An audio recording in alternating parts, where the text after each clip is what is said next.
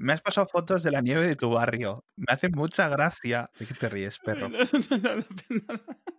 me hace mucha gracia porque hace 10 días que nevó en Madrid. Está, está como el primer Sigue día. la ciudad increíble, tío. Es increíble.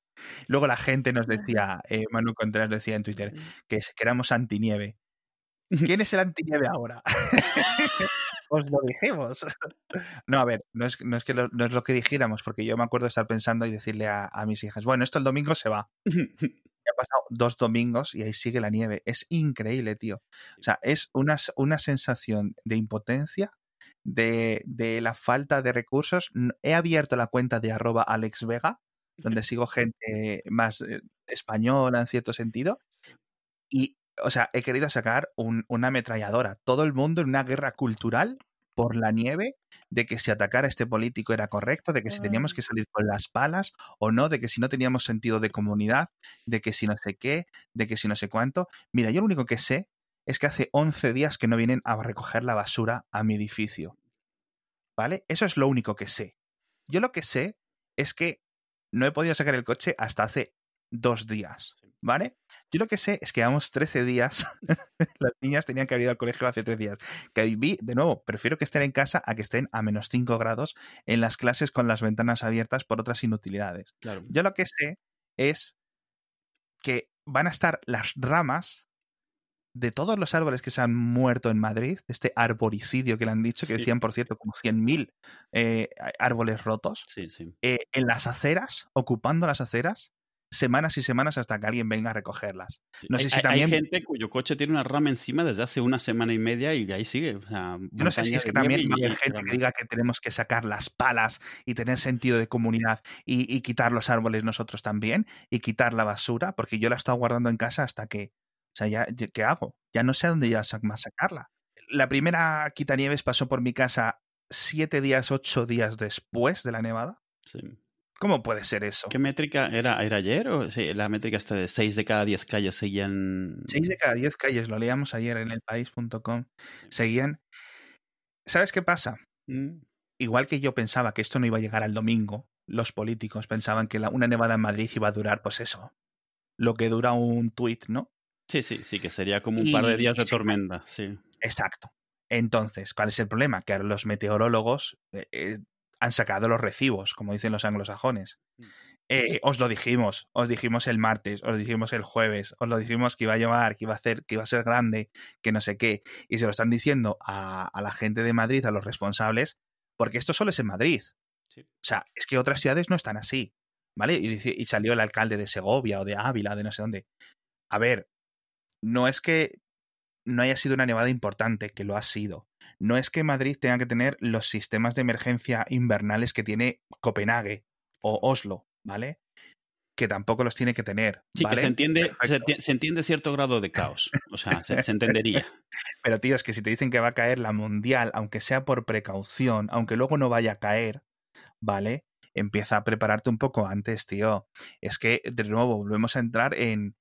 Claro, es que si haces las cosas parece que no has hecho nada, ¿no? Como comentábamos el, el efecto 2000 o el SARS o el MERS, ¿no? Esas infecciones que no se convirtieron en el coronavirus de 2003, que, la- que las evitamos eh, de forma de casualidad casi, sí, ¿no? sí. porque a lo mejor podíamos habernos comido una pandemia ya por entonces muy rica a nivel mundial como esta.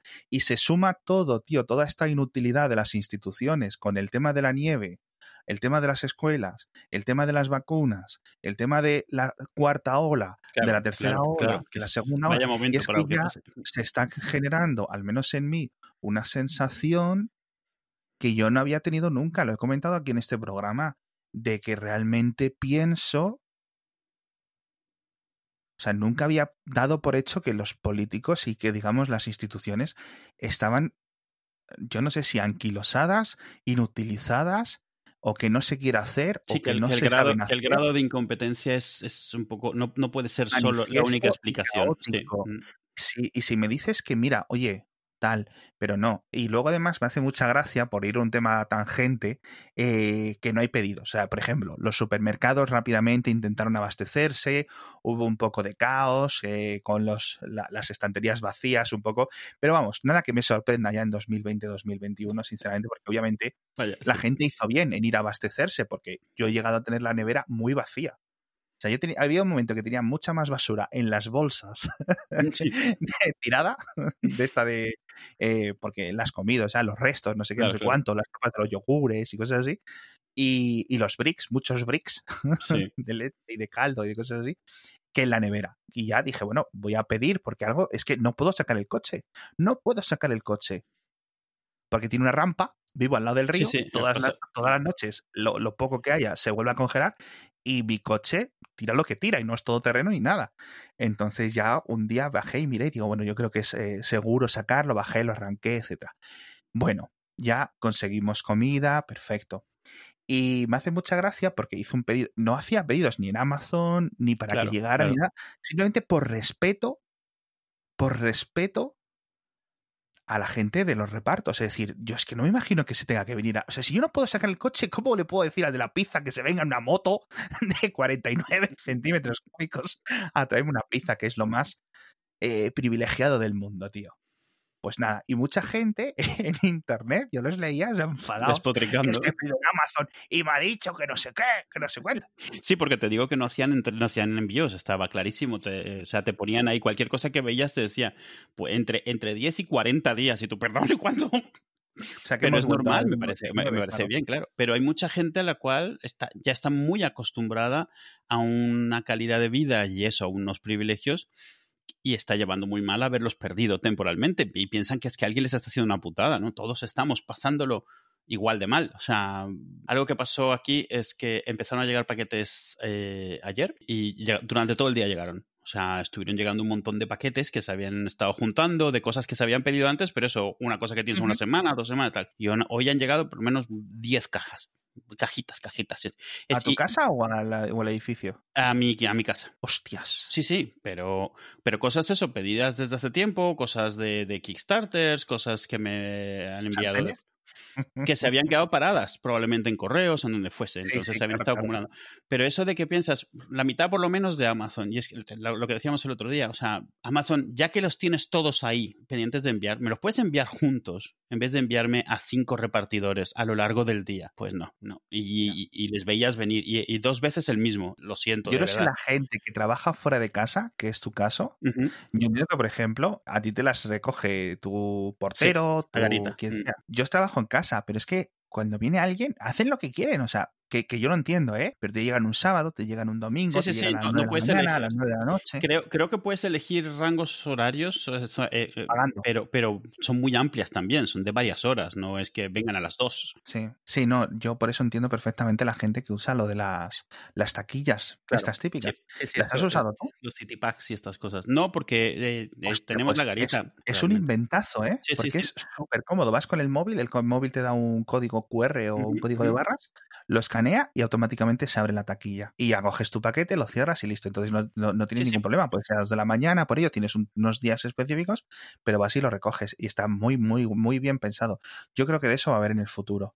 Bastante a mí me parece una buena idea. Es como el concepto de las, de las, de los apartados postales, una caja que tienes ahí. Exacto. Pero además que mejora la logística y abarata los, los costes para todos. Es decir, que la gente use eh, esas taquillas reduce el precio de, del sistema logístico para todos. Con lo cual, no solo tienes los envíos más baratos, sino el producto. Porque recordemos que una cosa que hace Amazon, hijos míos, que lo sepáis, es que si un producto cuesta 20 euros, te va a decir que cuesta 25 y que el envío es gratuito, en vez de decirte que es 20 más 5. Esto es el truco más viejo del comercio electrónico, pero seguimos cayendo. Yo el primero, obviamente, ¿no? Mm, pero mm. bueno, es increíble, es increíble. ¿Viste cuando las hackearon en Rusia, los City Packs o el equivalente, que estaban abriéndose constantemente, cada varios segundos se abría una?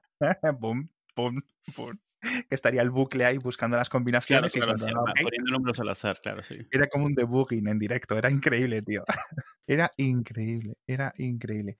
Yo sí es cierto que me, me, fascina. Y el tema del reparto es muy curioso porque obviamente en el, en el futuro acabará evolucionando de alguna forma, ¿vale? Porque hay demasiado ¿cómo diría yo? Coste humano al mundo del reparto.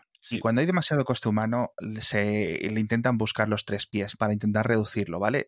Lo primero que se les va a intentar hacer es lo que se le estás haciendo ahora a los repartidores, que es contratos basura, subcontratos, no contratos, etcétera, ¿no? Que es la, la típica eh, cabronada. De momento parece que los jueces están respondiendo, ¿no? Eh, tal. Eh, comentábamos el caso de 11.000 repartidores de no sé quién. El otro día también los tribunales españoles designaron 700 repartidores de Deliveroo también, creo que como falsos autónomos. Es decir, constantemente se están sacando esto. Y imaginaos la cifra real. Yo no sé cuánta gente ahora trabajando en esto, pero no me sorprendería que estuviéramos en los cientos de miles de, de personas que se dedican al reparto en España entre Amazons, Globos, Just Eat, Telepizzas, ¿sabes? Sí, constantemente, ¿vale? Sí, la, eh parte triste es que eso, que es contrato basura y que se está luchando porque sean mejores, realmente también es temporal, porque todas estas empresas están buscando de qué manera ni esos contratos basura tienen que tener. Exacto, exacto, exacto. Es eh, igual que Uber. Bueno, Uber ahora se han ha llevado un poco el palo al agua, porque pensaban que para, para estas épocas iban a estar moviendo los coches casi teledirigidos, semiautónomos, lo que fuera, pero bueno. Pero piensa en los Packs, no es muy difícil crear una versión de Packs que se alimenta automáticamente de un camión, o sea... Exacto, exacto. Exacto. No es eliminar a las personas, es simplemente reducirlas. Y si las puedes reducir a la mitad, perfecto. Ya te has reducido tu número de nóminas. Entonces, ese tipo de cosas. Y luego lo de los drones es muy curioso porque los varios proyectos que he ido viendo yo y que voy contando en el programa diario son, son fascinantes porque se intenta evitar eh, o crear redes de distribución locales.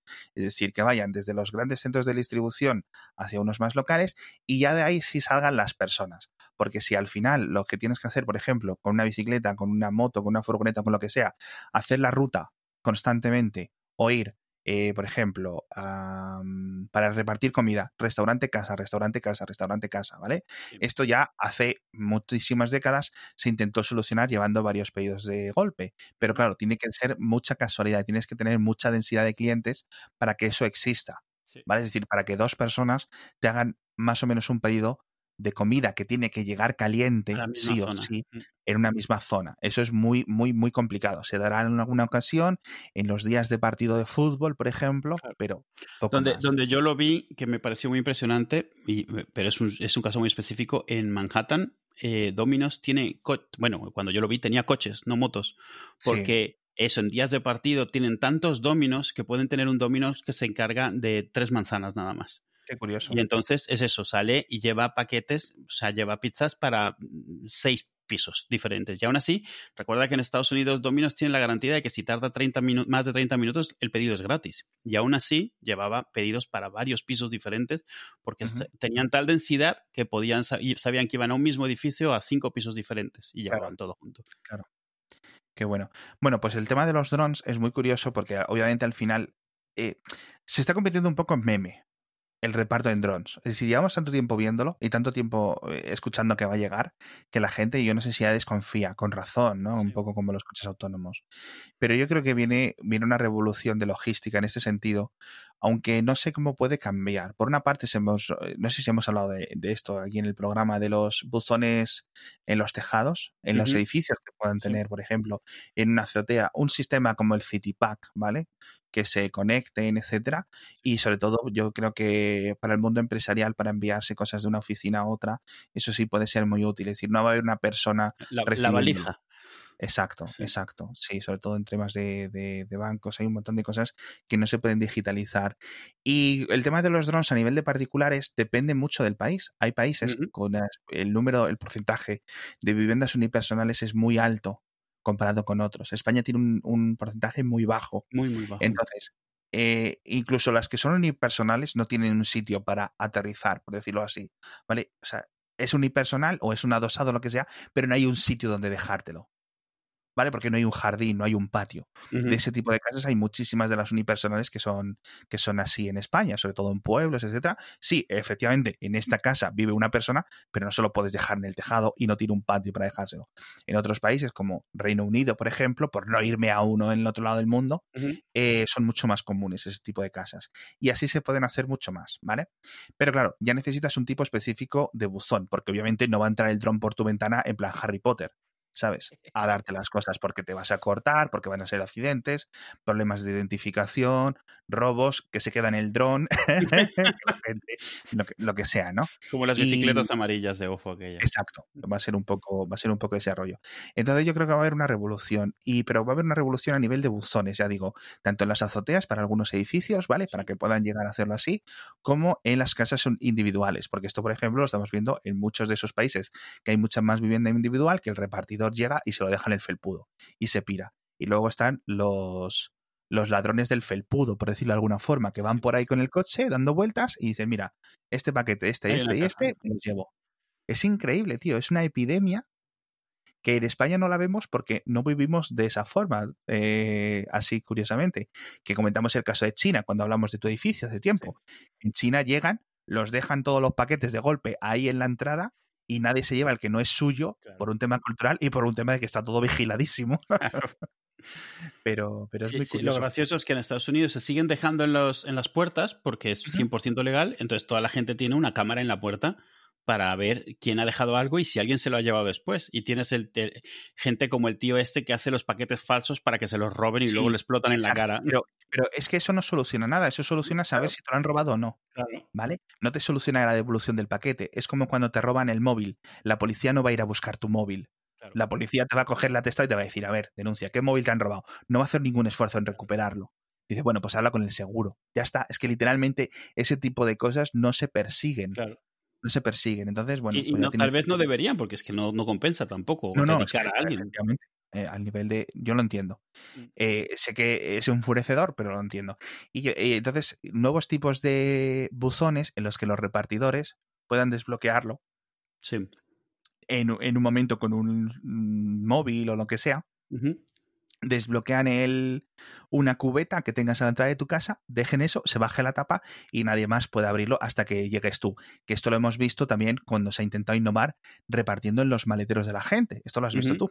digamos que eh, en coches que estén conectados o que tengan algún tipo de sistema de control remoto, el repartidor se le pueda dar acceso, desbloquea tu maletero, te deja el paquete dentro del maletero, aunque tú estés lejos de tu coche, te avisan a ti automáticamente de que te han dejado algo en el maletero y ya cuando llegas al coche y vayas a volver a tu casa o donde sea, eh, ya lo tienes ahí, ahí puesto. Eso es muy cómodo y eso está funcionando en determinados países. Pero se están intentando un montón de ideas porque hay mucho dinero en el que solucione esto realmente.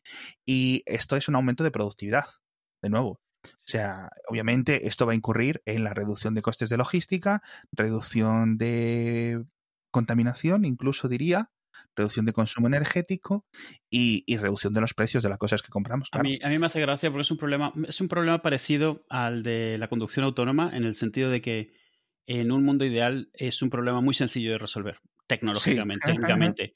Lo que lo complica es la humanidad, la forma caótica en la cual la humanidad pues ha creado mil formas diferentes de hacer todo tipo de cosas que es imposible de gestionar con un solo sistema o con una sola inteligencia artificial porque damos por sentado cuando creamos, cuando crecemos, la forma en la que funciona el cerebro humano, que es capaz de gestionar todo este caos. Pero a la hora de tener que crear un sistema que controle ese caos es casi imposible. O sea, en la conducción autónoma es lo mismo. Si tú pudieses diseñar las calles, ya tienes hecho la conducción autónoma, porque... No, de hecho, de hecho, de hecho eh, efectivamente, uno de los grandes problemas de lo, que hay ahora, que son los sistemas de asistencia a la conducción, se soluciona con mejores indicaciones. Es decir, si las, si las carreteras se ven bien, las señales están bien, eh, etcétera, tienes incluso unas pequeñas balizas, tienes ya un montón. A lo mejor no puede salir el coche de tu garaje, por ejemplo.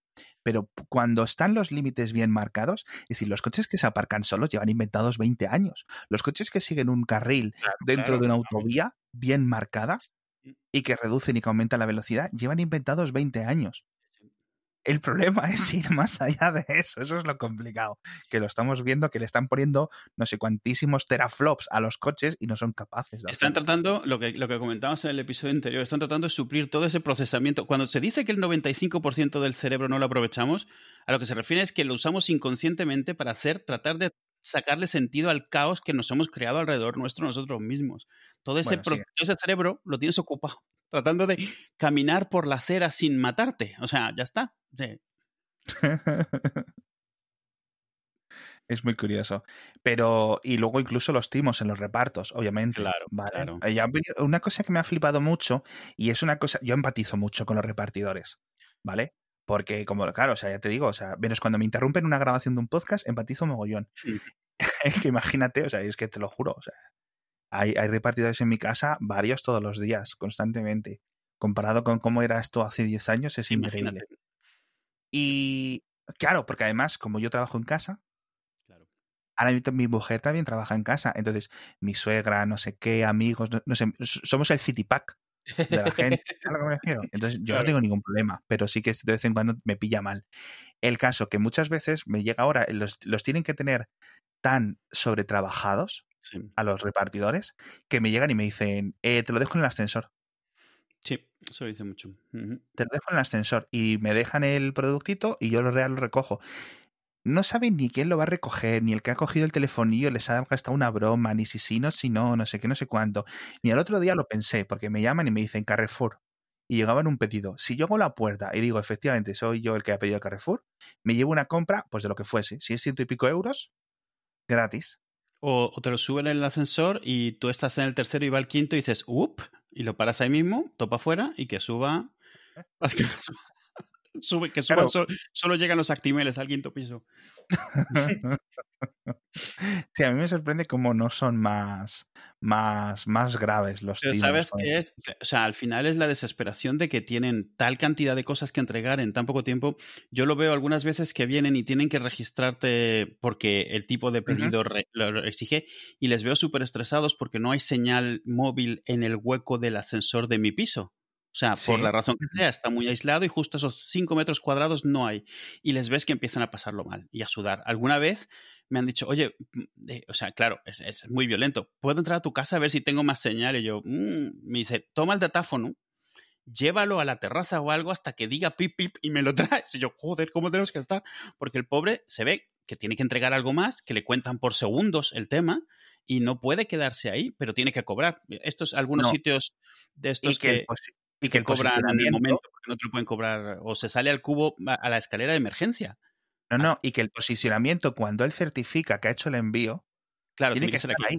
Si está en el portal, si está eh, en el coche que ha aparcado, en la furgoneta que ha aparcado, a 100 metros de tu. no le vale no le vale. Y está todo tan parametrizado. Es, por ejemplo, el tema de los Uber, el tema de los repartidores, en plan, si tienes menos de un 4 de 5 estrellas, estás fuera. Sí, sí, es... Es, es, increíble, tío. Es increíble lo mal que está todo a nivel de que, que, que los ejecutivos que han creado estos y los ingenieros no lo viven, no lo experimentan. Claro, es, nunca haber vivido esta, esa, esa, presión de que tu trabajo entero depende de que le hayas sonreído al, y que el que te ha abierto la puerta esté de humor ese día y no haya peleado con la esposa o lo que sea. Sí, es, es la leche.